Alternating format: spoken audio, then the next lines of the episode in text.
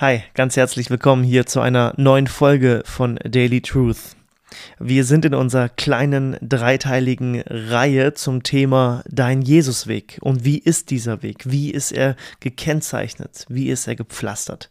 Wir hatten letzte Woche den heiligen Weg, heute geht es um den sicheren Weg.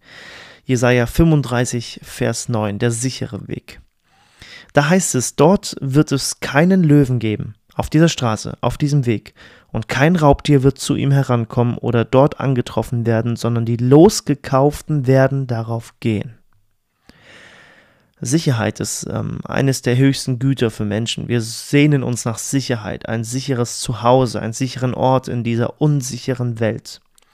Wenn Gott von sich selber spricht, dass er die Sicherheit selber ist, dass er eine Burg ist, wie es in Psalm 18 zum Beispiel heißt, ähm, du bist meine Burg, dann heißt das, dass Gott das grundsätzlich ist. Er ist Sicherheit. Die entscheidende Frage ist, ob er deine Sicherheit ist, ob er zu unserer Sicherheit geworden ist, ob er meine Burg geworden ist. Ist Gott deine Sicherheit geworden? In Vers 9 haben wir gerade gehört, dass es auf diesem Weg keinen Löwen geben wird, kein Raubtier wird herankommen oder auf dem Weg angetroffen werden, sondern die Losgekauften werden sicher auf diesem Weg gehen können. Das ist der sichere Weg und er wird dadurch beschrieben, dass zum Beispiel keine Löwen auf diesem Weg sind.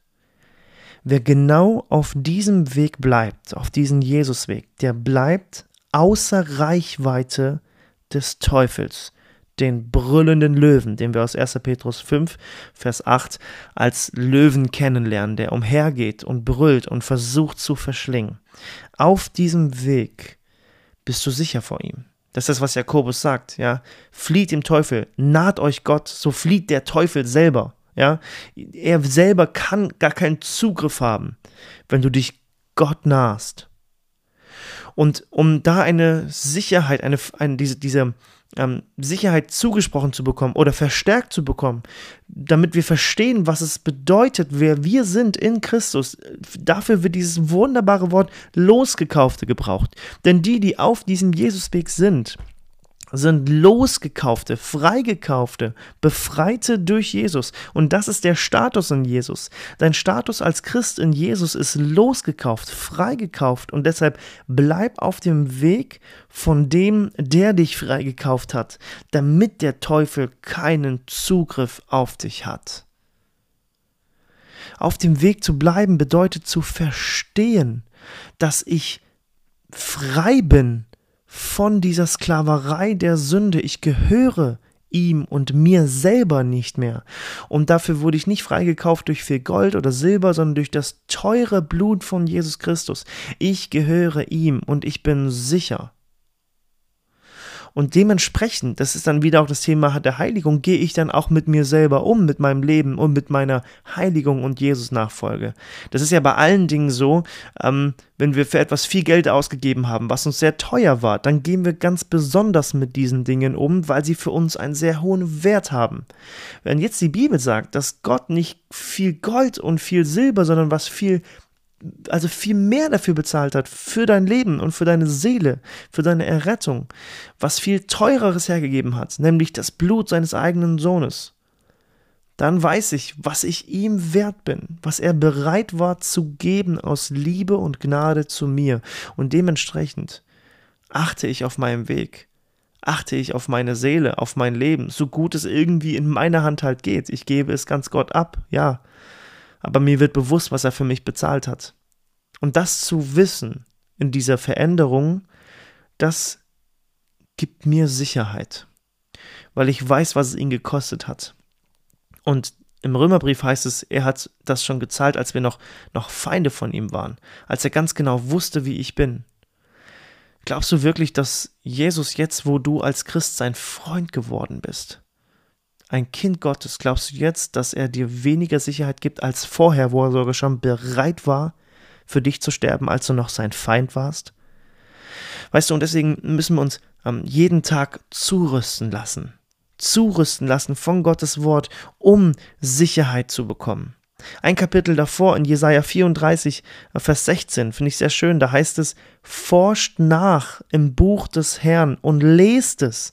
Nicht eines von alledem wird fehlen. Zu keinem Wort wird man die Erfüllung vermissen, denn mein Mund ist es, der es befohlen hat, und sein Geist ist es, ähm, der sie gesammelt hat. Forsch nach heißt es. Im Buch, im Buch des Lebens, in der Bibel. Forsch nach, das heißt, ich werde vergewissert, steht hier, ich werde vergewissert über die Art und Weise des Handelns Gottes, wenn ich in der Vergangenheit forsche, nämlich hier im Buch. In, in der Bibel erkenne ich Gottes Charakter und sein Handeln. Und er sagt hier in Vers 16 ganz klar, dass seine Ankündigung und dass der Vollzug zusammenpassen. Das ist Prophetie. Gottes Wort wird nie leer zurückkommen.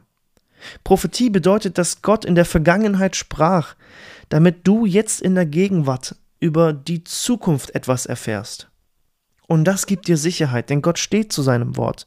Und wenn du auf diesem Weg unterwegs bist, dann lass dich zurüsten von diesem Wort. Täglich.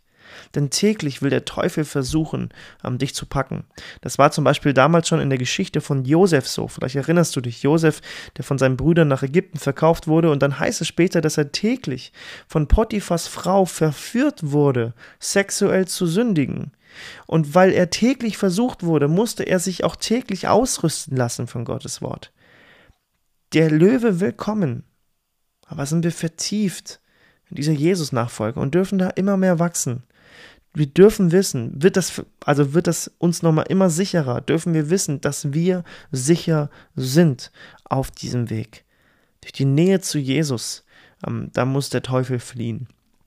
Und diese Sicherheit will ich dir zusprechen, weil Jesus hat sich das sehr viel kosten lassen. Und deswegen wollen wir ihn anbeten. Das führt uns in den Lobpreis, in die Freude an Gott. Es ist ein heiliger Weg und es ist ein sicherer Weg in die Ewigkeit.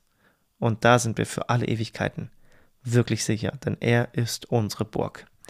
Bis nächste Woche. Ciao.